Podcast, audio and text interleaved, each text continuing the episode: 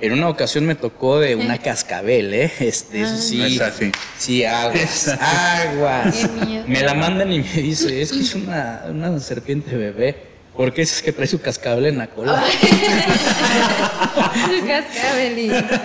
Y le podemos meter aquí los efectos de. Sí, claro. Y este. mm, eh, no, pues me mandan la foto y era una cascabel, de verdad, eso. Y el niño la iba a agarrar porque creyó que era una lombriz. Y sí le dije, aléjate de ella. Hola descubridores, soy Nacho Salaña. Bienvenidos al episodio 24 de Comentando la Aventura, el podcast donde comentamos temas de turismo, medio ambiente y sociales. Nos acompaña Yeah. como siempre Anavic. Hola, descubridores. Hoy no diré nada ya, dejaré que presente rápidamente. Ok, Adán, ahora sí está. Estamos. Bravo. ¡Bravo! Tenemos público hoy. Hoy tenemos Oh, público. sí, sí, sí. En vivo. ¡Bravo! Que se escuche el público en vivo. Y nuestro invitado el día de hoy es el Dr. Snake. ¡Yeah! ¡Aplaudan! Aquí el público viene a levantar el evento. ¿sí? ¡Claro! Pedimos por favor. Oye, yo me voy a quitar el cubrebocas con el permiso de ustedes. Sí, claro. Los internautas que nos están viendo. Este, eh, pues estoy muy agradecido por estar aquí con ustedes, eh, con este proyecto que la verdad está muy chido. Y este, pues bueno, agradecer al público maravilloso que está aquí con nosotros, que nos está apoyando y que nos está viendo, ¿no? Principalmente.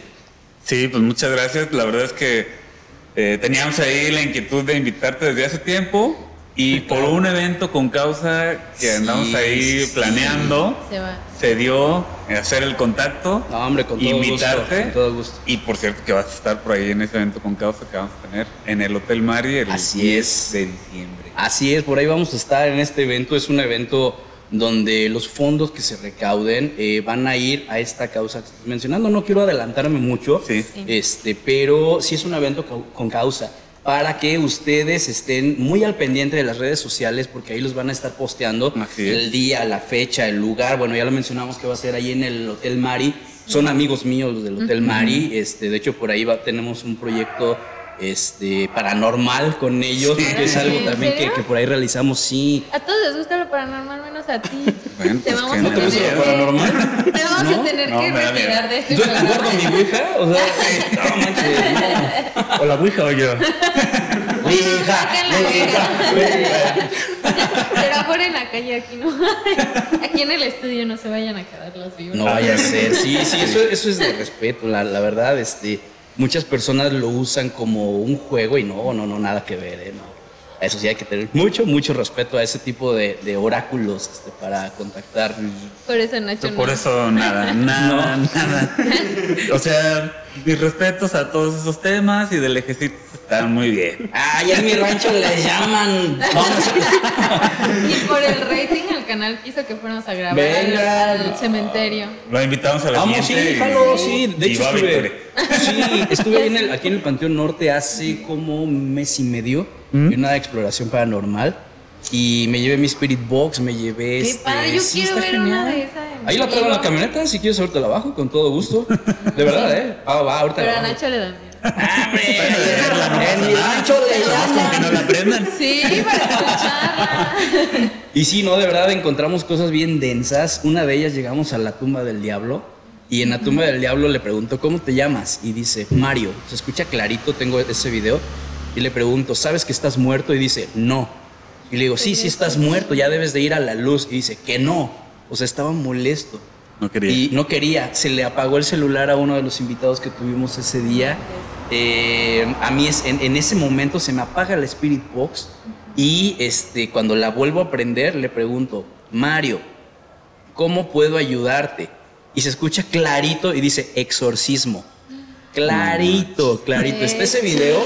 ¿En Próximamente lo lo vamos a tener. Sí, se los vamos a poner, se los vamos a, a traer incluso para, si ustedes gustan tenerlo, con todo gusto este, lo, lo- lo vamos a traer aquí. Sí, estaría padre. eso, Claro, claro. pasas Para que vean ese fragmento que estás Está buenísimo. Esa investigación duró como una hora y media y ese fragmento es un video de dos minutos y medio y no, hombre, estuvo de maravilla.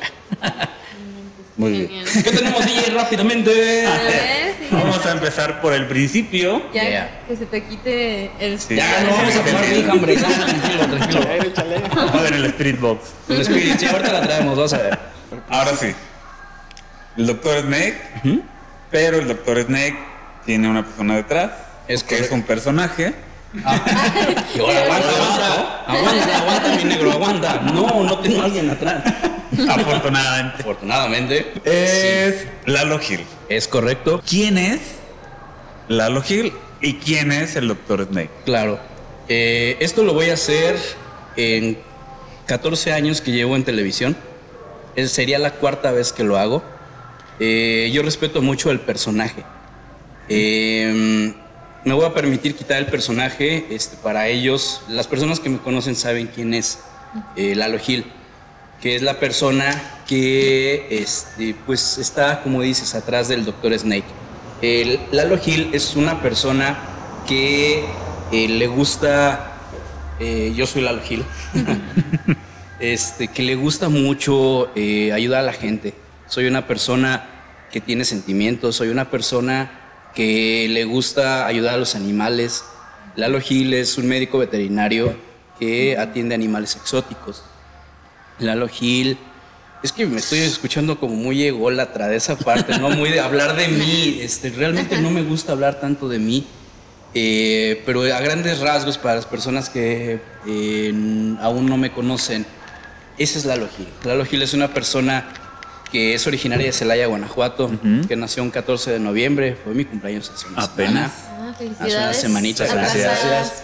Y este, y pues bueno, eh, tengo eh, un- mi papá, el doctor Eduardo Gil, que le mando un saludo enorme, mi, mi madre, Marta Maldonado. Tengo dos hermanos que yo sepa, que me hayan dicho Oficialmente. oficialmente, mi hermano Polo y mi hermana Malú, que le mando un abrazo enorme. Y pues bueno, esa es mi, mi familia. es- no sé, soy soltero, no tengo hijos, que yo sepa. Muy bien. Está bien. Y es promoción porque hace ocho días Fanny decía, soy soltera y no es promoción. Sí, Ahora, no, Fanny, le mandamos un saludo enorme a Sí, a Fanny, a Ninfa, cómo no, una amiga que, eh, una mujer empresaria que admiro mucho, que, el- que ella ha picado piedra desde abajo y que bueno, la verdad le ha, le ha estado chameando bastante fuerte y está liderando grupos de mujeres. Lalo Sí. Gil es alguien que admira mucho a la mujer, alguien que, que le gusta tener contacto con las personas, pero yo no tolero ver a una mujer llorar. Yo no tolero ver a una mujer si veo que la están lastimando. Perdón por la palabra, a mí me dijeron que no dijera groserías, pero yo le rompo su madre si veo a alguien que le esté, que, que esté lastimando a una mujer. Eh, y pues bueno, eso, esa es la lógica. ¿no? Este, déjenme le hablo al doctor Snake, aguanten. Para que venga de regreso. Ya. Ya llegó. Ya Ya llegó.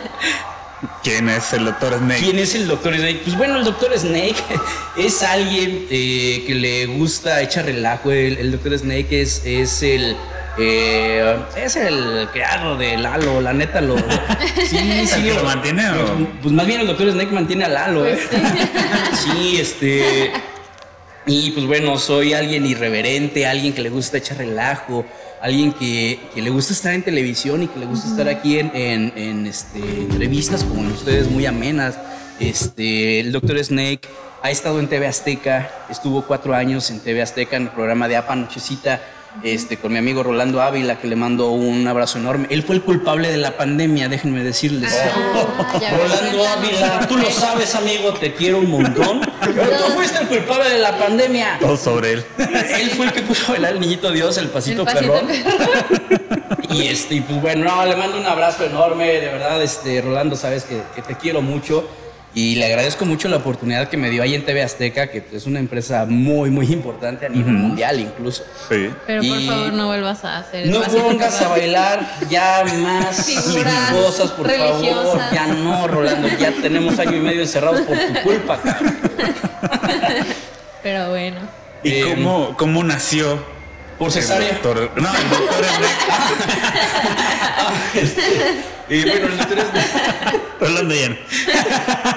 Aquí se termina la plática de Rolando. Continúa. Y el Doctor Snake surgió en televisión. Yo acudí a la tele, este, a Canal Vía, que es, es mi madre casa, mi casa, donde yo perdí el miedo a los micrófonos, a la televisión, a las cámaras y todo eso. Yo acudí a un programa que se llamaba eh, Tardes de Café. En Tardes de Café estaba el señor Antonio Lavín Maldonado, que le mando un abrazo enorme. Somos primos de sangre, Toño y yo. Y me dice, oye, güey, este, ¿cómo te presento? Yo siempre llevaba serpientes pequeñas a las entrevistas y animales así exóticos, ¿no?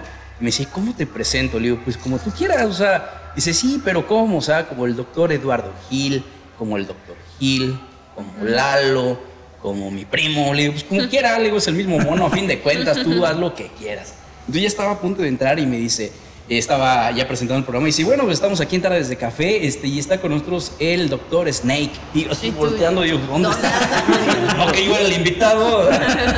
y ya, este, eh, pues así entré, dije, doctor Snake, es una palabra corta, son, es- está pegajoso, me identifica con lo que a mí me gusta este, de, en cuanto a animales, que son las serpientes. Y de ahí este, tomé el, el sobrenombre este, de Doctor Snake. Fue un 27 de noviembre.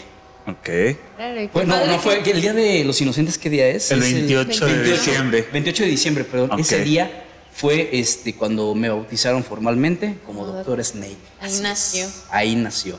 Nació en Muy bien. Canal Vía el, el nombre, porque el personaje ya, ya, ya lo traía. Yo ya vestía con sombrero, con chaleco, con botas, con este pantalón este, de cargo y eso. Pero el nombre como tal surgió ahí en Canal Vía. Órale. Y ya de ahí, pues bueno, ya estuvimos en las demás televisoras, ¿no? Este, ¿Puedo mencionar todo eso? Sí, sí, sí. Si no, yo vengo a hacer lo que quiera aquí, ¿no? no, no es cierto. Y Eh, a hemos estado... Apunta los minutos que vas a cortar. Estábamos, ajá, ahorita lo dices, sí, tú di lo que quieras, ahorita lo edito de todas maneras, Sí. ¿no? este, no, pues he estado aquí a nivel local en, en Expresa TV, en Canal Vía, este, en la tremenda radio y televisión también, ahí estuvimos. Actualmente estamos en Canal Foro CX eh, con, con nuestro programa, eh, en TV Azteca, este, y pues bueno, por ahí este, es, es a grandes rasgos donde yo, yo he colaborado a- en televisión, he estado en radio, este, en entrevistas, en periódico, nunca había hecho radio y es, es, es muy interesante también. ¿Qué tiene de diferente el radio? Que pues la- el aparato propiamente. Ajá. Este, Por si no sabían. Pero- tarán, tarán, tarán. Que ya nadie lo usa. ¿Cómo no? ¿Cómo no? Es- Bueno, sí. la, la radio, No se ha muerto y aparte con los podcasts renació. Sí, mucho, exactamente. o De, de hecho, Bueno, eh, renació mucho. Va- Vas en, en el, en el automóvil y, y, no sé, vas al trabajo y vas escuchando la radio. Este, ¿Qué diferencia hay? Pues bueno, que en la radio son este, eh, radio escuchas y en la televisión son televidentes. Este, y yo, y yo bien menso, la verdad, yo estaba, no, sí, este, a mis amigos este, televidentes que nos están viendo, me decían, no, no, es que aquí es radio, aquí no te ven, aquí te escuchan. Y yo, ah, ok. Y Entonces anda en tengo su que voltear para imaginación. allá. Y aquí en este caso, estos son internautas, con, con nosotros, son internautas. Sí.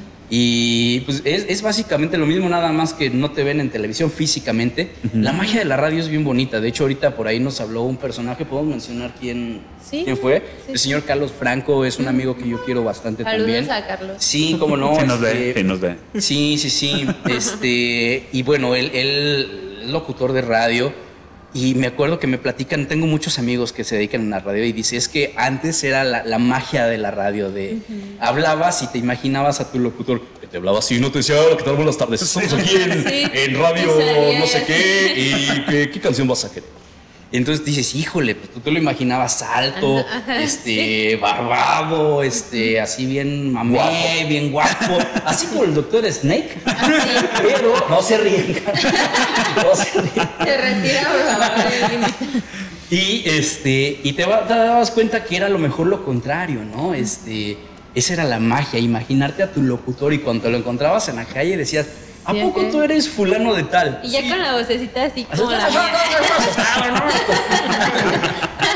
Ya sin hacer la voz del locutor. Sí, Sí. te- tengo muchos amigos, por ejemplo, Poncho Murillo. Eh, Poncho Murillo, él así va a comer tacos y pide dos de cecina. Ah, en serio, ¿eh? Qué padre. Con mucha salsa. Para que no le pase eso, no vayan a decir que. No, de verdad es que le dicen, a ver, Poncho, haz tu voz de locutor. Es que así hablo yo. Qué padre hablar así. Pues sí, o sea, está padre, ¿no? Este, eh, a mí me encanta todo eso. El medios de comunicación es muy padre. Yo ahorita, eh, antes de entrar aquí a cuadro, les comentaba que esto que está aquí enfrente de nosotros es un arma muy fuerte, nos puede ayudar a dar una difusión muy grande a un evento como el que vamos a tener. O de plano, este, te puede hundir también si usas a lo mejor palabras no adecuadas, ¿no? Este, bueno, eso, eso es un poquito de lo que, de lo que hemos estado en los medios, ¿no? Antes de seguir con tu carrera, porque esto se llama Comentando la Aventura, que Es. ya de por sí tu carrera y todo lo que haces es una aventura. Está bien padre, sí. Pero vamos a comentar dos temas que, por cierto, tienen un poco de relación porque tienen algo que ver con animales. Pingüinos rey desaparecen en el 2017 Ujú. en... Es un nombre en francés. El ¿Tú sabes? A ver, vamos, vamos a ver, a ver si los que fuimos al Conalep y los que sí fueron a escuela privada. A ver, vamos a ver. Aquí de la escuela privada. A ver, vamos a ver si- Ay, bueno, pues yo quise estudiar también francés. Ah, pues, dale, dale, a ver, Ya otra te vez. dije, Otra vez. Creo que es así. Baile o cochón. Cochón es, son marranos. Bueno, es cerdito. Ajá, y dices la isla Es de los cerdos. No ¿Me había leído eso. No sé por qué se llama la isla de los cerdos, porque es una roca fría y solitaria en medio del camino entre Madagascar y la Antártida, donde pues básicamente no hay nada más que los pingüinos Solo que estaban ahí. Órale. No sé qué cerdos, no. Totalmente no hay O a lo mejor eran unos, unos pingüinos muy puercos, ¿no? Ajá, sí, el cochino. Andaban ahí haciendo cochinadas y por eso le llamaron así, para que no se escuchara tan O feo. los franceses que llegaron ahí, tal vez Eran los bien cochón. muy cerdos. Era, ajá, era bien cochón. Me cochón. Ah, oui, oui. Bueno, casi un millón de pingüinos rey desaparecieron sin dejar rastro. Wow. de la que fue durante décadas la mayor colonia del planeta. Un equipo de investigadores, de investigadores viajó al fin del mundo porque prácticamente parece No hay nada ahí, No hay no nada. manches. Tú entras a ver el mapa y dices, a ver, y se ve un- Pero- una extensión inmensa de mar, de mar austral, por cierto, pues ya frío. Este, y ahí dos, tres islitas volcánicas, obviamente. O sea, está Villagrán y al lado está esto, ¿o cómo? y Cortázar abajo. Y Cortázar abajo. No, saludos a mis amigos, de verdad. Les, les mandamos un saludo. Y bueno, eh, entonces una serie de fotografías satelitales hicieron salir, eh, hicieron saltar todas las alarmas. No te pongas nervioso, hombre, no te vamos a hacer nada. No te vas a echar carra. No. Bueno, yo no. Tal Poquito. vez. Yo sí, sí. Sí. Entonces y vieron que la isla pues estaba vacía, ¿no? Entonces dijeron, pues, ¿qué, qué pasa aquí? Y la última expedición científica a esa isla había sido hace 37 años. No es que sea tan fácil ni que cada año salga una expedición ahí. El, aislamiento, el aislamiento del archipiélago Crozet, o como se diría en francés. A ver, acá. SWAT, ¿no? Crozet. Pues que no. Los que fuimos al Conalep decimos los, el crocet, así. El ¿no? crochet. Literal, sí, así. Así puedes decirlo, está bien. Crozet. Es tan grande que requiere movilizar grandes cantidades de recursos que incluyen barcos, 700 kilos en equipos y hasta un helicóptero para estancias muy cortas. Contra viento y marea. ¿Para qué pones nombres ver, que no ver. sabes Pues decir? Ah, es que son los que fueron. ¿Verdad? A ver, Ese suena más como ¿Y vos? Y vos. Y vos. consiguieron poner en marcha la expedición. Y bueno, por aquí estamos viendo unos Esas son, pingüinos. son las, las imágenes, ¿no? De, de los pingüinos rey que, que comentas. Oye, como que se lo están haciendo de todos ahí ese, Sí, ese es- bicho, ¿no? De, Oye, güey, ¿qué? Pues no que estábamos solos. Que ya no había nada. Yo había ponido aquí un pingüino y nada. Váyanse, les está diciendo el otro. Eh, pero en francés díselo, ¿cómo? Ah, no ¿Cómo se dice váyanse en francés? A la chingadea, así se dice. A la chingue. Los investigadores instalaron trampas, cámaras y sistemas de visión nocturna para buscar gatos, conejos y ratas, que eran los principales sospechosos. ¿Por qué? Porque a veces llegan barcos que andan por ahí y ocupan descansar o bajar. Y luego, pues esos traen ratas, traen gatos. Sí, de, de hecho, eh, un pequeño paréntesis. Aquí en Celaya se da mucho el caso. ¿Han visto las lagartijas que viven en las casas viejas? Eh, Unas que son transparentes, esas la- lagartijas, comúnmente llamadas salamanquesas o cuijas. Eh, así es como la gente le llama. Esos animales no son de aquí de México, mucho menos de Celaya. Tengo entendido que ellas vienen de España. ¿Y cómo llegaron aquí? Como tú bien lo estás diciendo. A lo mejor por algún embarque venían en la maleta de algún este, viajero, de algún aventurero, y este, por ahí se coló y empezaron a encontrar el medio adecuado este, para poder reproducirse y ahorita ya es por eso que hay aquí en Celaya ese tipo Sí, de de fauna. Digo, no creo que viaje un pingüino en mi maleta alguna vez. este, Un huevito, submari- un submarinos a lo mejor sí, pero pingüinos no. Sí. Ah, ni le entendiste el chiste, no manches. Sí. Tardó un poco, pero Y sí. No, sí, es, es un poco difícil, pero a lo mejor en los- en los cargamentos, como dices, en los barcos y eso, sí, a lo Sí, mejor el sí. animalito encontró el lugar para refugiarse, buscando comida o protección, y por eso se, se metió. Sí. Regresemos a los datos Volvamos. curiosos. Perdón por la interrupción. Afortunadamente, no encontraron ninguno de estos animales Ajá. ni heridas en los pingüinos, por lo Ah, tanto no parecía ser la causa. Hicieron análisis de, de sangre y de plumas y tampoco encontraron rastros de ninguna enfermedad o parásito que pudiera explicar el, des- el desplome de la población. En las islas cercanas no hay un crecimiento más allá de lo normal, que digamos que se hubieran ido de ahí hacia a otras islas. Así es. No se ve un millón de pingüinos más en la isla de al lado. En Villagrán. ¿no? Como En Ajá, Villagrán. no, no hemos visto que- Entonces, la única explicación que parece está en el mismo océano y a lo mejor tiene que ver con el calentamiento global. Como parte de la expedición, los investigadores marcaron con detectores GPS a varios pingüinos y se sabe desde hace años que esta especie es capaz de alejarse más de 250 kilómetros para alimentarse. No manches, ¿en serio? El problema es que estos pingüinos parecían estar alejándose aún más de 250 kilómetros. Ok.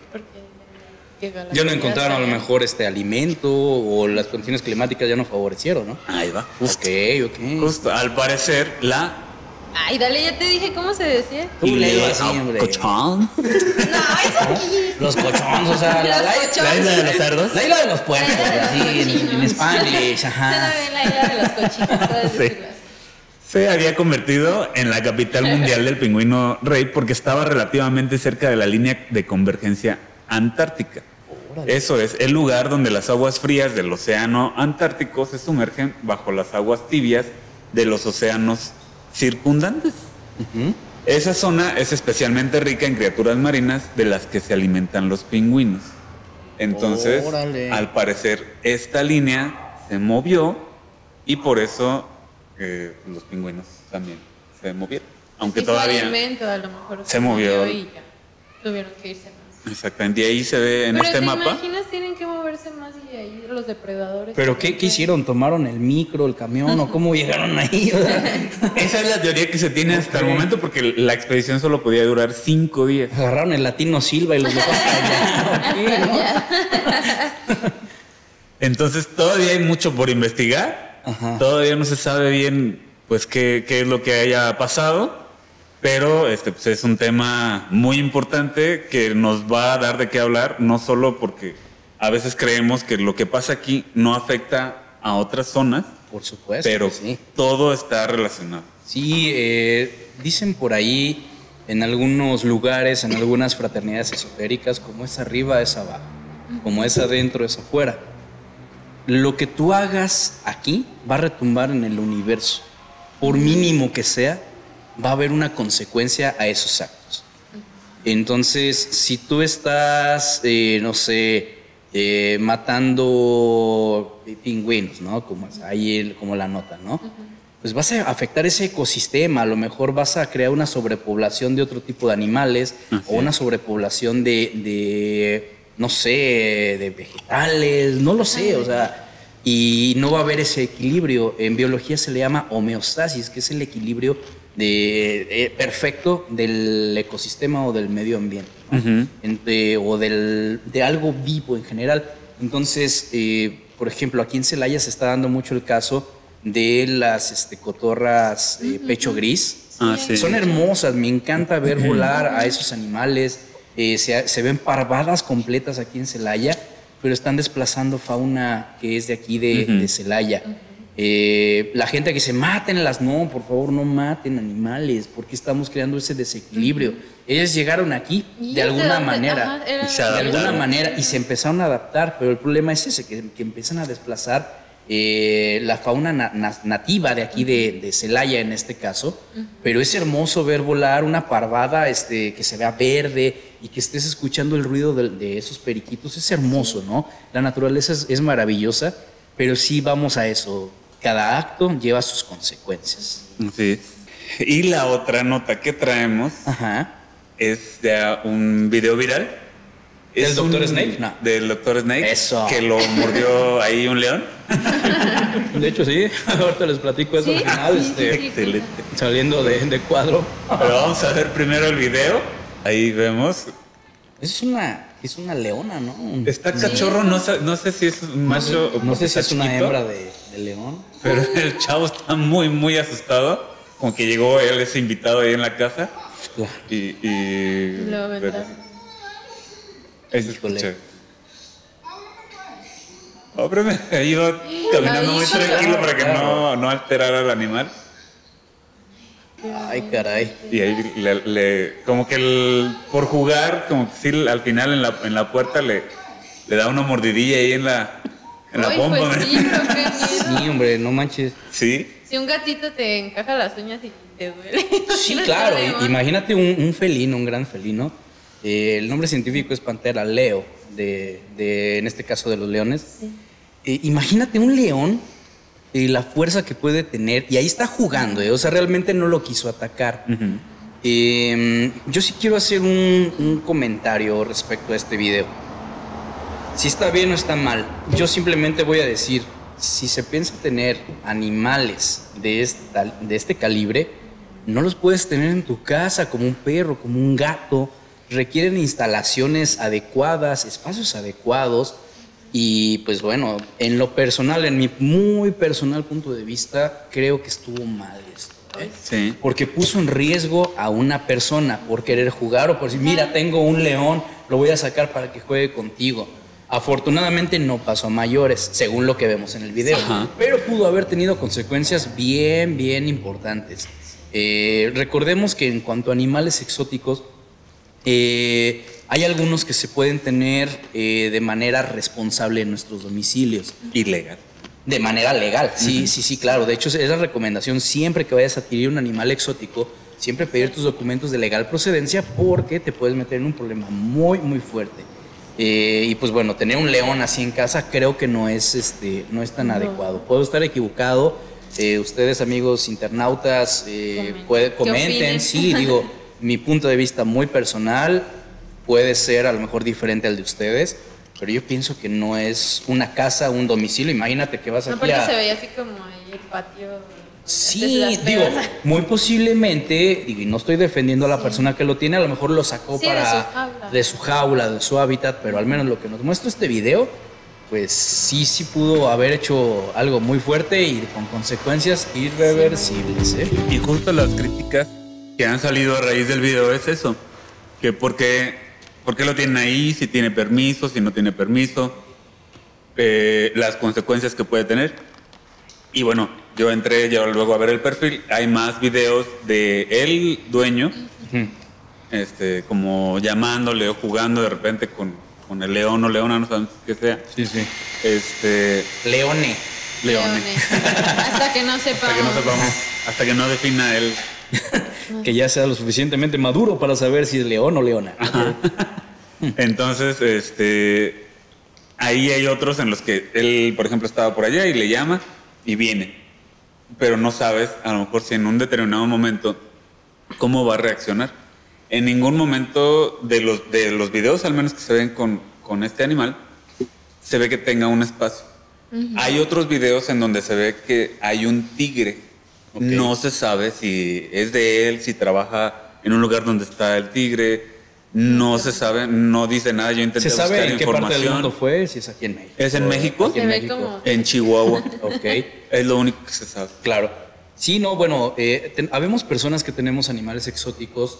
eh, yo no le llamo mascota, en mi caso, yo les llamo este, compañeros de vida. Eh, sin humanizar, que quede claro, porque obviamente humanizar un animal también no está bien. Y eso está tipificado como maltrato animal, ¿sí? El humanizarlos. Eh, uno de los ejemplares que, que yo poseo es una pitón de 3 metros, que se llama Venus. Eh, mucha gente me dice, es que ese animal me va a atacar, me va a comer a mi niño.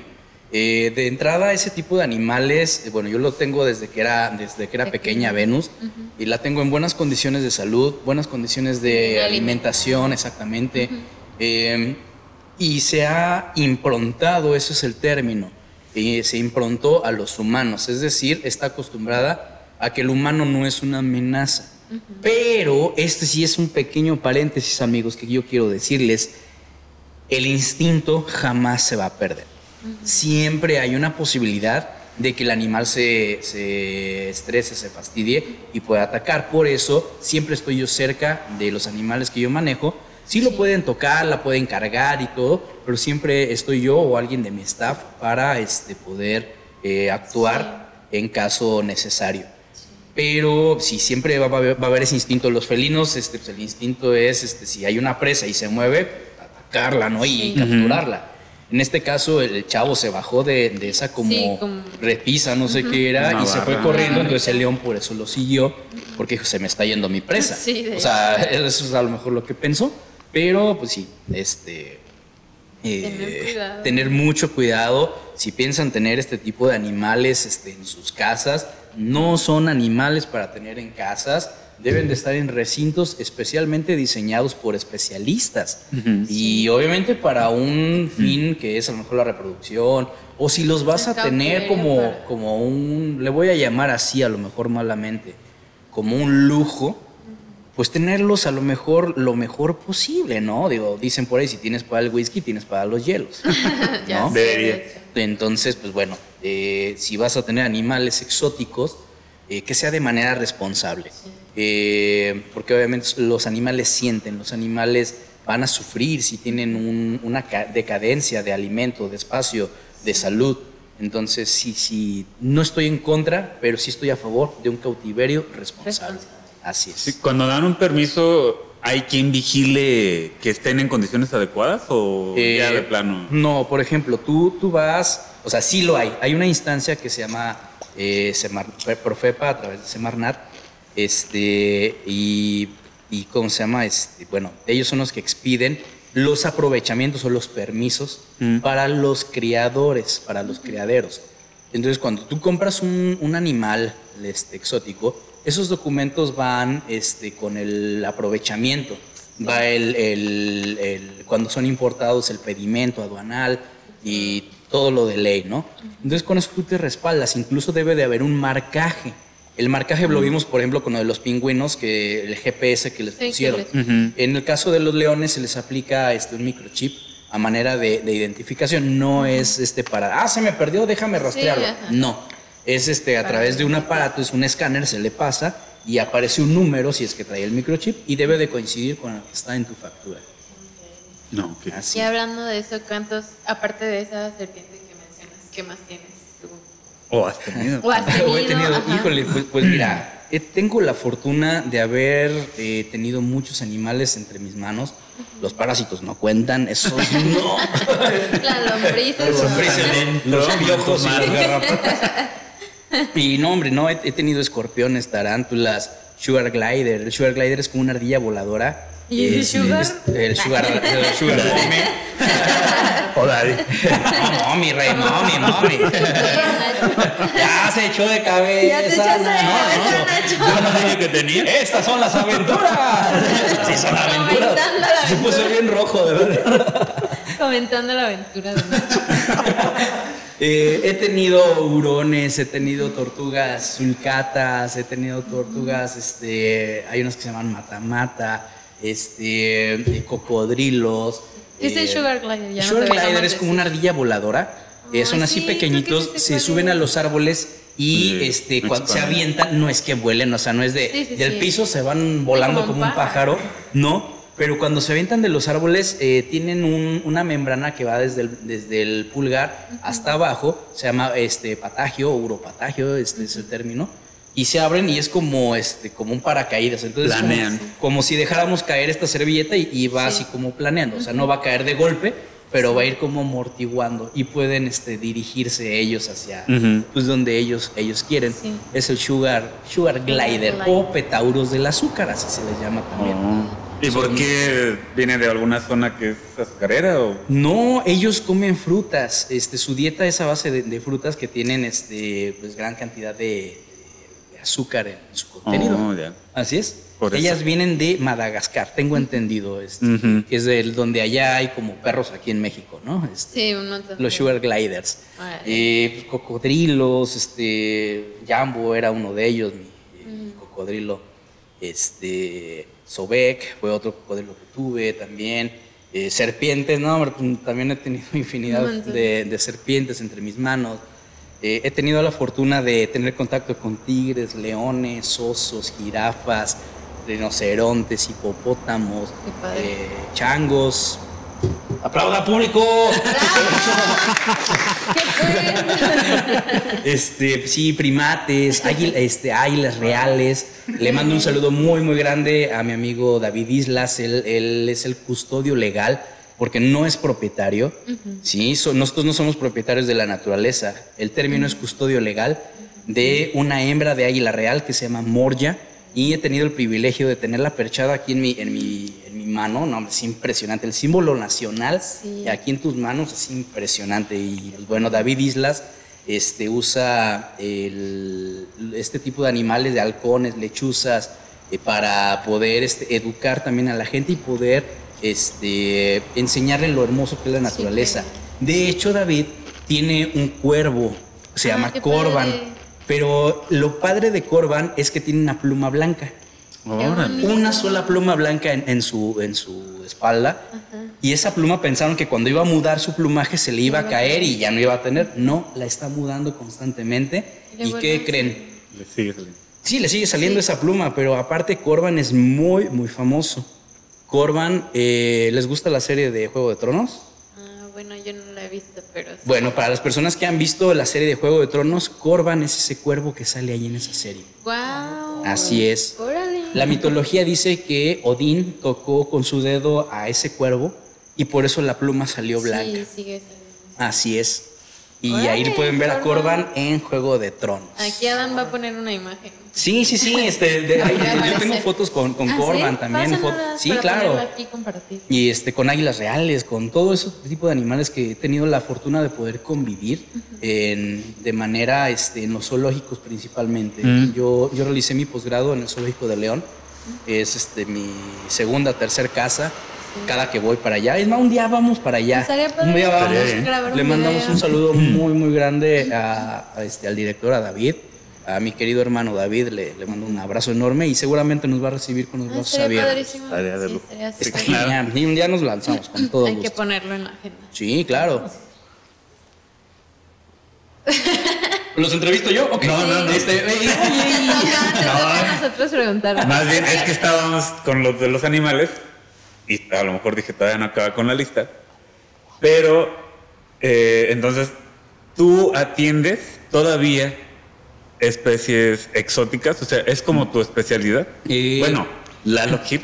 Sí, eh, bueno, Lalo Gil, él, él atiende animales exóticos. Especialidad como tal no es, ¿por qué? Porque al, tener, al decir que eres especialista es porque tienes una cédula de especialidad. Ah. Yo tengo un posgrado en medicina y manejo de fauna silvestre y exótica en, en la Universidad La Salle y el Zoológico de León. Y sí, siempre que me dicen, oye, eres especialista. No, yo no soy especialista. Tengo Sí, un posgrado que me avala para poder atender ese tipo de este, animales. Eh, pero sí, es- es- eso es bien importante porque obviamente eh, a rato hay, hay este, consecuencias por decir, sí, sí, soy Sí, ajá. especialista. Y no, no, no, yo, yo no lo soy, no soy especialista. Aunque por el tiempo que llevo ya atendiendo este, animales exóticos, yo ya podría este, hacer un examen este, para que se me otorgara el grado. Tengo entendido. Si hay alguien por ahí que me pueda asesorar sobre eso, estaría Mándenme. excelente. Mándenme Un tipo. Ceneval. como un Ceneval, te hacen un examen y te dicen, bueno, pues sí, sí tiene los conocimientos de esto y pues va, ahí está tu, tu grado, ¿no? Pero en lo personal a mí me gustaría cursar la especialidad, o sea, porque eso de Sí, que te den el claro. papelito, pues no, no está tan padre. Sí, Entonces sí, sí me gustaría cursar esa, esa especialidad. eh, ojalá que pronto, ¿no? Y aquí en Celaya sí hay muchos animales exóticos. Se va a preguntarle. ¿O te se va a toca, preguntar. o te toca irte más lejos? Y bueno, eh, hay, hay algunos animales que se le llaman mascotas no convencionales, como los hurones, por ejemplo, que ya es, es algo más común aquí en Celaya, el, no sé, loros, eh, son mascotas, se les denomina este, no convencionales también. Por rato voy a sacar a... Eh, Es más, ahí te va. ¿Qué diferencia hay entre un animal exótico y un animal silvestre? A ver, Nacho, A ver, el Nacho. experto del equipo. Sí, Pues es que algo que se le llama exótico es algo que viene de fuera. Por ejemplo, una fauna exótica es algo que no pertenece al ecosistema y viene de otro lugar. es correcto. Y un animal silvestre es un animal eh, del entorno que es salvaje. Exactamente. Así de simple. ¡Eso, un aplauso! Una hojita firmada. Se, se ganó una papa. Te ganaste una papita, abre la boca. Como Exactamente es eso. Por ejemplo, me vas a decir, "Güey, una iguana, papita". una iguana que tiene de exótico. Pues claro que tiene. Aquí en Celaya es un animal exótico. Aquí de manera natural no encontramos iguanas. Pero en Ixtapa allá hay iguanas. Entonces ahí es un animal silvestre.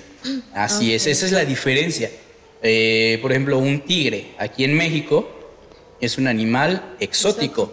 ¿Por qué? Porque aquí en México no hay tigres de manera natural, pues sino que han sido traídos de, aunque hayan nacido aquí, no son de manera natural los tigres. Eh, por ejemplo, no sé, un jaguar. Aquí en México es exótico o es silvestre. ¿Qué te imaginas? Es silvestre, bueno, pero...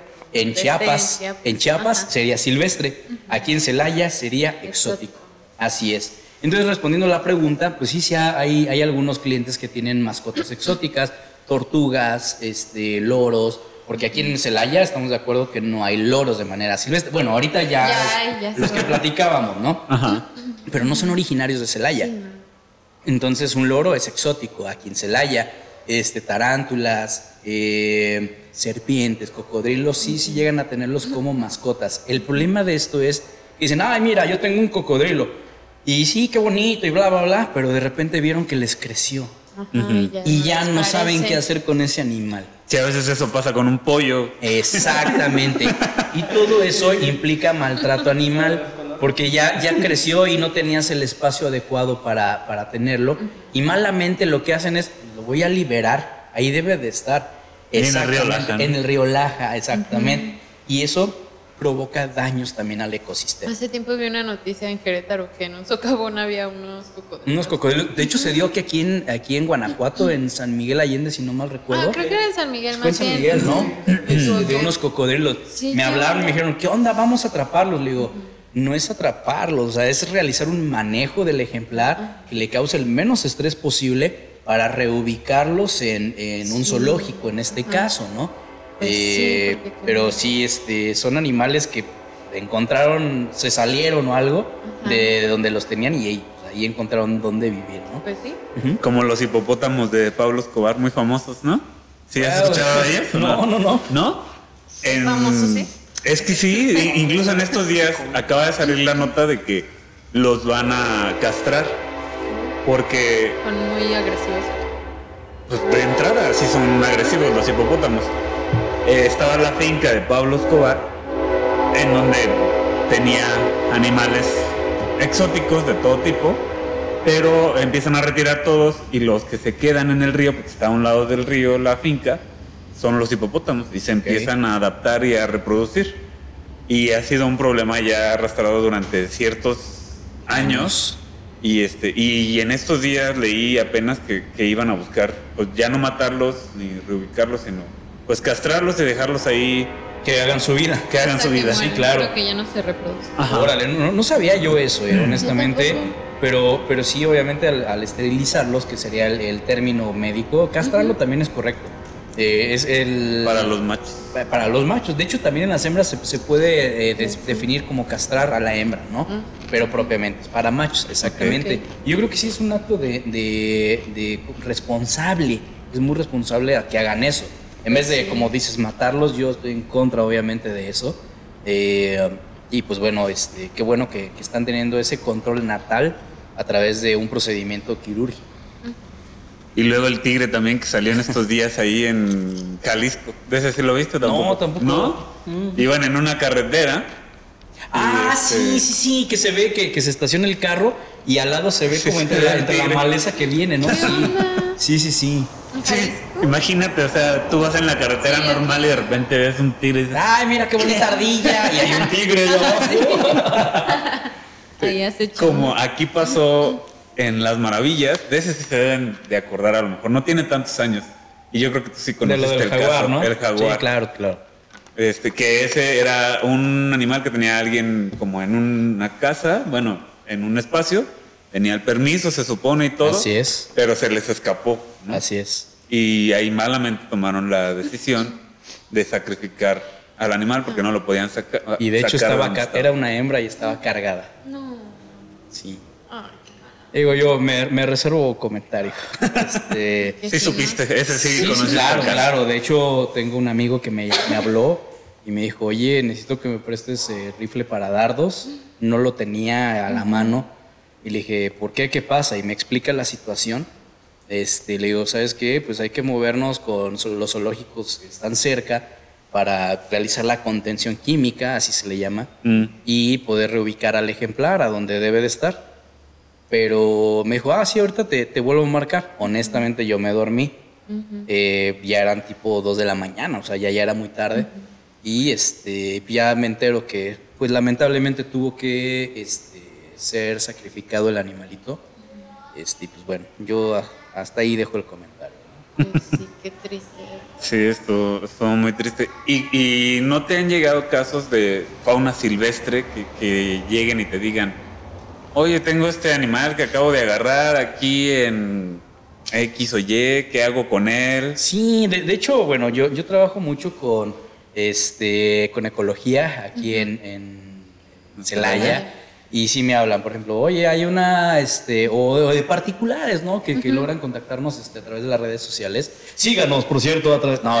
Sí, No sé. exacto, Vamos a dar el Y, que. este, no sé, clásico, hay una serpiente en mi bota, ¿no? Woody, deja de estar molestando, ¿no? Tan, tarán, tarán. No, este, oye, ¿sabes que hay una serpiente aquí en mi jardín? ¿Qué hago? Pues de entrada, no la mates. Sí, si está en tus posibilidades, aléjate porque no sabes si es venenosa, si es constrictora, nada más. Este, mándame fotos si está en tus posibilidades, no te acerques demasiado. Entonces, eh, generalmente me ha tocado ir a sacar alicantes, que son las serpientes que hay aquí en la zona, son muy, muy abundantes. Son las que le llaman serpientes maiceras también. Y este, y esas hay demasiadas. Me ha tocado sacar demasiadas de casas. Este, y las- lo que hacemos es las reubicamos. Porque si las, si las saco y la, y la dejo en el baldeado al lado, Se pues va se a va a volver a meter y la van a matar. Y recordemos, cada una de ellas tiene una función en el ecosistema. Entonces tratábamos de reubicarlas lejos de la, de la población. Me ha tocado atender, por ejemplo, este, me- hace tiempo me hablaron para un, escucharon un ruido en la camioneta, venían desde Pachuca y se escuchaba un ruido en el cofre. Llegan a Celaya y descubren que era un tlacuache. Imagínate desde, desde allá No hasta acá cuánto tiempo pasó. Traía quemaduras en su cuerpo porque la, la fricción de las bandas y todo le, le causaron eso. Lo que hicimos fue, la logramos sacar, tuvieron que desmontar todo el frente de la camioneta. Fíjense, o sea, eso fue responsable Sí, de que ellos. te iba a decir. Que O sea, sí, claro. La sacamos y lo tuvimos que reubicar. No menciono dónde se reubican, obviamente, por cuestiones obvias, pero sí es lejos de la civilización para que ellos puedan seguir con su vida, o sea, en donde sería su hábitat. Me ha tocado atender muchas veces eh, lechuzas. Ujú. Creen que son brujas, o sea, en pleno 2021, Ya sé qué onda creyendo que son brujas, no manches. Neta. Todavía le creo más al peje que, que México está bien. A que. Sí, mucho. Sí, neta. O sea, le creo más eso. A que. Sí, que este, oye, nos censuran ahorita el Cuando el programa. Ya sé, ya sé que- A, a que las lechuzas son brujas. Sí, Me ha tocado también. atender varios de verdad que les tiran escopetazos y les lastiman las alas, las matan por esas creencias tan arcaicas que, híjole, Sí, la verdad, yo repruebo totalmente, ¿no? Eh, me ha tocado atender. ¿qué te platico? De esas te puedo platicar este, tres horas, sí, sí, sí.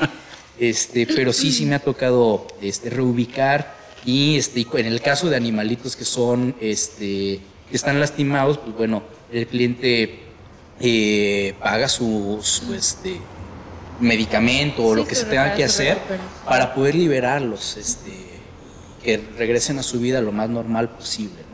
Eso también está muy padre. Y les damos un super like a esas Y un personas. aplauso Eso, Gracias, Exacto, que se preocupan bastante por, por Por este tipo de animalitos. que no es su responsabilidad, pero ponen su granito de arena para que, es- y les enseñan a sus hijos a que eso es responsable, a que eso se debe de hacer así, ¿no? Sí. Y por ejemplo, yo- como dices, No te pongas esos nervioso, casos- no te pongas nervioso. Esos casos de los alicantes Ajá. sí son bastante comunes, por ejemplo, en el parque. Ujú. Ahí llegamos a encontrar varias veces. Yo sí conozco el espécimen, a lo mejor yo no soy un experto en manejarlo. En Ecoaventura, en Capulines, también nos hemos encontrado varias crías chiquitas, también pues las agarramos y las ponemos en un lugar más a salvo. Así es. Este, digamos que esas no son peligrosas, no son venenosas. Son mordeloncitas, eso sí tiran, tiran mordi- mordidillas en algunas ocasiones. Yo lo que siempre les digo, mándame la foto. Si logro identificarla a través de la foto, porque a veces pues, no es de tan buena calidad, Sí. obviamente, por el nervio, por lo que Sí, tú lo- quieras. Pero si la logro identificar a través de foto, le puedo decir, ¿sabes qué? Lo más que te va a poder, lo más que te va a pasar es una mordida. No va a ser de veneno. Este, si puedes, métela en una caja de cartón, séllala bien, hazle agujeros para que pueda respirar. Y en lo que yo llego, me la das y la reubicamos. Si de plano, en una ocasión me tocó de una cascabel, ¿eh? Este, eso sí. Esa sí. Sí, aguas, aguas. Qué miedo. Me la mandan y me dice, es que es una, una serpiente bebé. ¿Por qué es que trae su cascabel en la cola? Su cascabelito. Y le podemos meter aquí los efectos de... Sí, claro. Bien, bien. Y este. eh, no, pues me mandan la foto y era una cascabel, de verdad, eso. Y el niño la iba a agarrar porque creyó que era una lombriz. Y sí le dije, aléjate de ella. Si está en tus posibilidades, obsérvala nada más. Si ves que se empieza a medio mover, nada más dime dónde está para yo llegar y pues tratar de, de no lastimarla y poder capturarla y llevarla a donde debe de estar.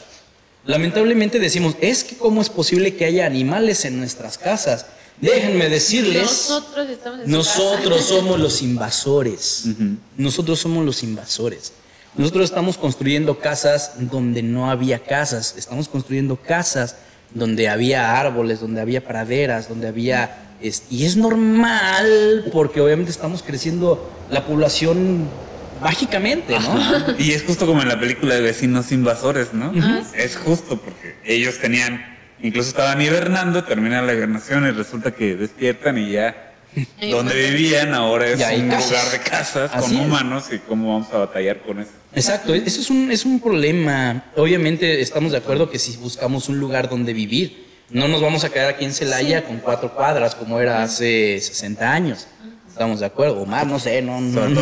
cantidad de población, pues es Exactamente, entonces buscamos a, este, crear nuestras nuestros, eh, casas en cerro. Hay casas hasta en los cerros, Sí, de pues verdad, sí. de tanto que estamos creciendo. Y, y estamos destruyendo el hábitat de estos animales. Y los animales únicamente dicen, yo vengo por comida, vengo por calor, vengo por... Ah, a donde vivía. No te quiero lastimar realmente, o sea, no, compa, yo no, no, no como humanos. Ajá. Simplemente, este... que, que pasa mucho con las serpientes. O sea, yo le digo a la gente, la serpiente o la víbora Escuchado. Te pero- No le digas así, es bien chida. Es bien chida. Ya te eh, Retírate, por favor. Yo dije que no tolero No quise eso. sí. Sí, está de las vivas. Yo, nada más porque Este- no quise decir nada. Eso. Gracias. Muy bien, damita, muy bien, muy bien, muy bien, damita, no quieren hacerle daño a la gente. Ellas le tienen más miedo a la gente que lo que la Sí. gente les tiene a ellas. Sí. Está peligrando su vida. Y sigue señalándome todo el tiempo al cielo. Sí, entonces eh, es algo bien importante que concientizar a las personas de no matarlas. Y en las comunidades, bueno, se da muchísimo. Adán tiene problemas con las víboras, no, se- no las puede ni, ni ver casi ni en foto. ¿En serio? No manches. Y hay personas que no pueden tocar las ranas. Hay personas que con el simple hecho de decir serpiente, o sea, la palabra escucharla, ya empiezan, sí, de verdad, a, te- a temblar o- Ay, o empiezan con la hiperhidrosis, a sudar demasiado. Y, y es porque es una fobia muy, muy cañona. Puede llegar, si la llegaron a ver físicamente así, en, eh, se, puede, se les puede ir muy mal. Si hay, hay grados de fobia, una de mis funciones también es ayudar a vencer fobias de una manera controlada. Yo ya en, est- en estos años que llevo trabajando con ellos logro identificar quién pudiera hacerlo y quién definitivamente no. Sí, Este, y créeme que no he- yo he quitado la fobia no a una, no a diez, a veinte, no a cien, no a mil. Muchísimas personas he quitado esa fobia diciéndole, toca un animalito que no te va a hacer nada. Toca. A los niños yo siempre les digo, si un adulto te dice, tócalo, es seguro. Porque yo le puedo decir, toca la serpiente, no te hace nada. Y se le queda grabado aquí en su cabeza, ok, serpiente no hace nada. Y ve, y una, y ve una, eh, por ejemplo, una coralillo. Una coralillo, que aquí en Guanajuato hay, hay bastantes. Ah, pues a mí me dijeron que la serpiente no hace nada y la va a agarrar y pudiera haber un, un desenlace fatal. Entonces siempre les digo, si un adulto, si tu papá, tu mamá o el que te esté criando, pues, este, eh, te dice agárrala, tócala.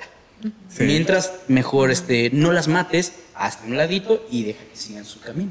Eso es lo que siempre les digo. Y las dos principales fobias que regularmente yo creo que te encuentras son Aracno- los dos animales que tienes. sí. Araña. Aracnofobia y herpetofobia son de las, de las más comunes. Porque eh, hablando de la herpetofobia, que es la de las serpientes, se lle- las películas o la televisión mal informada, que te dice la película Anaconda, que llevan a medir este 100 metros de largo y destruyen barcos Sí. y este y comen humanos. Sí ha habido casos de pitones reticuladas que este, se han encontrado humanos en sus panzas. ¿Por qué? Porque el humano entra al pantano, al fango donde está, este, y la serpiente se va a defender. Es como Pues si sí. ahorita alguien toca eh, la puerta, o no toca la puerta, no la abre y se mete. ¿Qué es lo que hacemos nosotros? Mínimo le gritas, mínimo. Ajá. Este, sin que sea invitado, obviamente. En este caso, los animales estamos invadiendo ese territorio, esa línea tan delgada de su territorio, y por eso se defiende, no porque seamos dieta de las Sí. serpientes. Un mito que se llega a decir bastante es el de, ah, es que hubo un caso de una persona que tenía una como la tuya, así grandota. Serpiente, ¿eh? Me refiero. es horario familiar. Y, este, y se, dur- se dormía con ella y se estiraba la serpiente porque lo estaba midiendo para ver si se lo comía. Híjole, de verdad, ese tipo de, de notas tan amarillistas Sí, y falsas son las que nos dan en la torre a nosotros. Y O esas te los platico mitos, como los alicantes. de que toman leche. Ajá. Ok, voy a desmentir ese mito, de verdad, pongan mucha atención porque es muy, muy común. En los ranchos eh, se llega a acostumbrar a que se duerme al bebé en, en los brazos, con el rebozo. La serpiente va a buscar calor, humedad y obscuridad. Son de los tres eh, medios que va a buscar para poder estar cómodo. Entonces, obscuridad, pues al estar aquí en- entre los brazos, va a haber una obscuridad entre el brazo y el bebé. Calor, pues, el mismo calor corporal de la mamá y del bebé va a generar calor. Y humedad, sudamos o hay secreciones de leche al momento de, de amamantar al bebé. Hasta aquí vamos bien, ¿verdad? Sí. Bueno. La serpiente se sube. Eso, eso yo lo escuché de verdad. ¿eh? O sea, a mí no me consta eh, esa, esa historia, pero tiene mucha lógica. Se subió la serpiente, la mamá se quedó dormida con el bebé en brazos mientras estaba amamantando. Cuando despierta, ve una serpiente cerca de su hijo. ¿Qué es lo primero que hace? Se espanta y la avienta. Al momento de manotear, la, el alicante, es lo que comentamos hace rato, tiró una mordida hacia el, hacia el busto de la señora este, y casualmente le mordió cerca del pezón. Entonces ahí está, le estaba tomando la leche a la mamá y con la colita le estaba hipnotizando al niño. Esas son de las leyendas que llega a ver, son leyendas meramente. El, el esposo obviamente se preocupa, saca un machete y mata a la, a la serpiente. El alicante tiene un órgano muy largo, este, en el tercio, segundo tercio, y, este, y secreta una sustancia blanca que no es insulina. Al momento de, de que la matan, casualmente le pega a ese órgano y secretó esa sustancia blanca y dice, ahí está la leche que le estaba tomando. ¿Por qué no toman leche? ¿Por qué se imaginan? A ver, digan. Para empezar, porque no son mamíferos. Una, exactamente. Una. Ah, no, no sé. No son mamíferos, o sea, de entrada no son mamíferos. Entonces la leche no está en sus dietas, estamos de acuerdo. Segunda, ¿por qué crees que no, no toman leche? Porque les cae mal, como en un dado caso. También, que sí. Sería imposible, pues, pero solo el humano No tienen toma para leche. succionar. Exactamente, no tienen labios para poder hacer la acción de mamar, que es el término médico, Sí. no es una grosería, es el término médico. Entonces no tienen labios para poder succionar o mamar. Por eso son los dos motivos, amigos, que las alicantes no toman Toma leche. leche. ¿Qué ya tal? aquí desmintiendo. Gracias, gracias, Gracias, gracias. público. Ahora sí se despertó ya. Sí. Desmintiendo Bueno, mi está muy interesante la plática, muy padre, se nos está terminando el tiempo. Y Mm. nada más, Otros 500 varos de programa. venga. De pila para la Sí. cámara. tendrá que ser otro episodio. Oye, porque- pero mm, lo que sí me gustaría recalcar es el evento que se va a realizar. Ah, sí. Sí. El, Invítanos. el evento, eh, todavía estamos definiendo el nombre, pero de invitados ya están. Van a estar, bueno, como presentador vamos a tener al doctor Snake. Un placer, va a ser un placer, va a ser un placer. Eh, va a estar Héctor Arredondo, va a estar los tres, va a estar los Banda y va a estar Aneroli Y el. Cafre, que Ah, como no, Estando peros. sí, claro. y los Talento son local, ¿no? Sí, Todos puro talento local. local. Bueno, y Yeah. un cubano. Y un cubano. que ya es más local que nada. Ajá, Eric de ahí del Hotel Mari. Claro, claro. Es cubano, pero pues él también con su grupo va a tocar ahí, que son los tres. Ok. Eh, Y el evento se organiza por una causa que Sí. ya la, ya la comentamos o esperamos. Este. O esperamos a que Es para el doctor Snake, estamos haciendo fondos para, para que compre leche para su vida. para, para la, leche para el alicante. Este, y esa de polvo todavía, ¿no? ¿Cómo ves, Nacha? Yo creo que nos, Nos aguantamos. esperamos. Bueno, Esperamos eso lo vamos a Algo muy importante, va a haber un cover, va a ser una cena, ¿no? Ajá. Entonces, lo que se recaude, tengo entendido que este, vamos a poner nosotros nuestra chamba para, para hacer este evento, esta cena, y lo que se recaude va, va para Las este, causas. a esta causa. Para, tengo sí. Lo, lo que nos falta definir es No si le hagas alcanza no. Para. Eh, definir. Nacho, aguanta.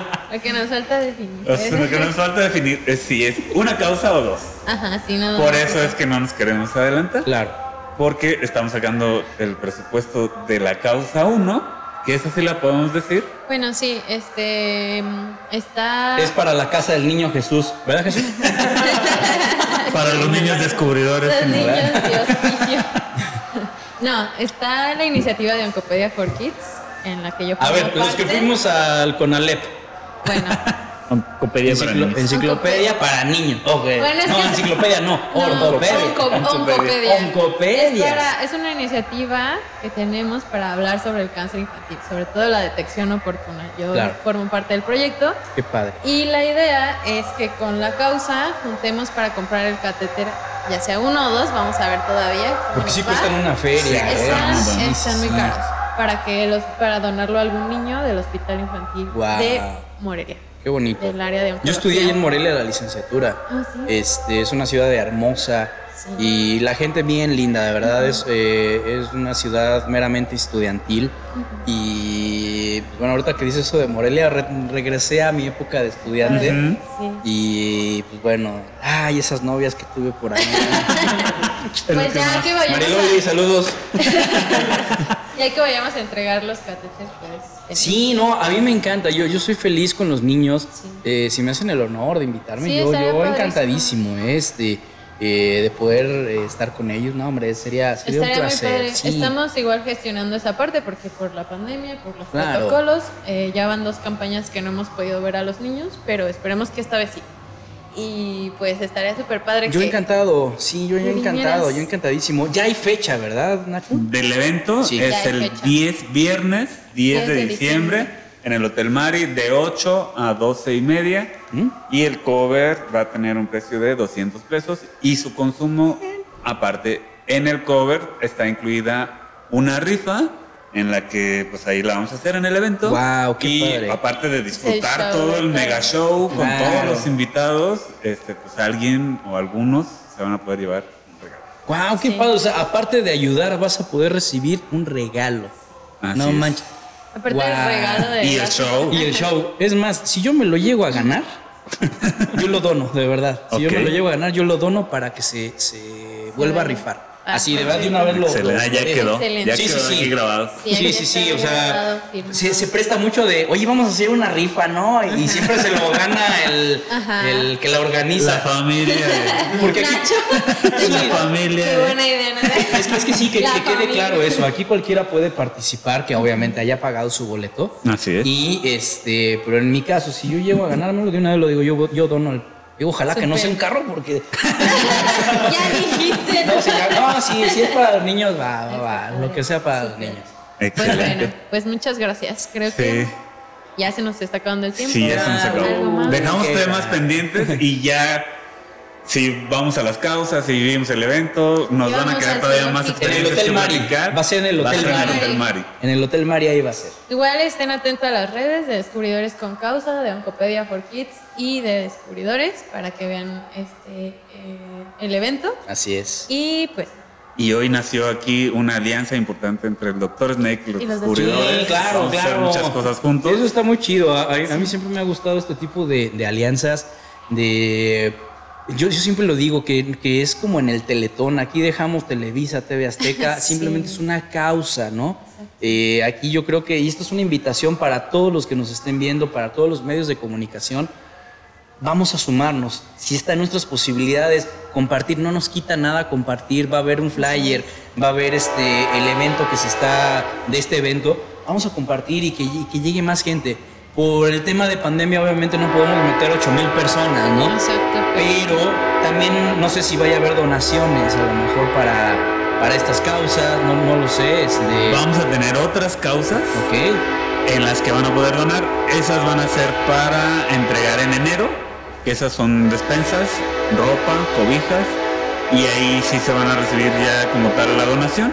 En este caso queremos que disfruten el evento, que paguen su cover y con ese cover apoyemos a Claro. las causas. Wow, pues qué padre, la verdad, este, qué padre que haya gente con estas iniciativas y pues bueno, este, pues a echarle, ¿no? De Dale, arriba y adelante. Así Excelente. es.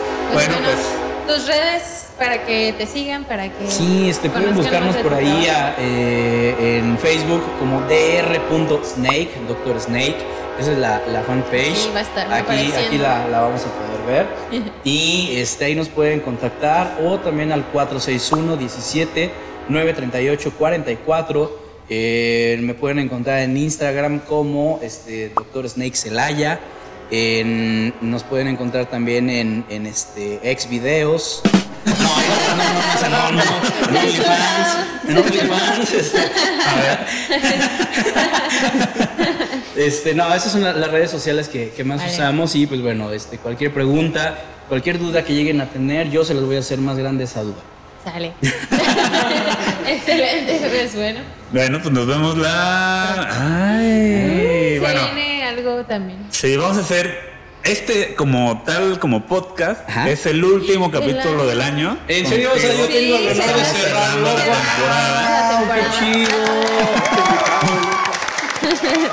Y ya solo viene el especial navideño y pues los mejores momentos de Pintando la Aventura. ¿Dónde está jugando la Ouija? Sí, ahorita fuera de cámara lo vamos a jugar. En una animación porque ya está más.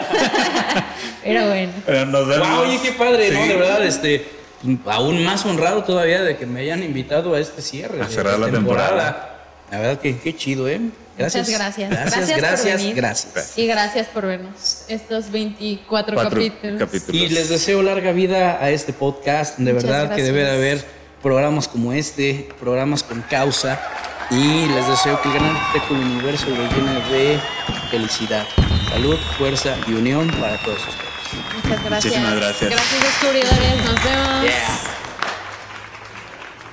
Yeah.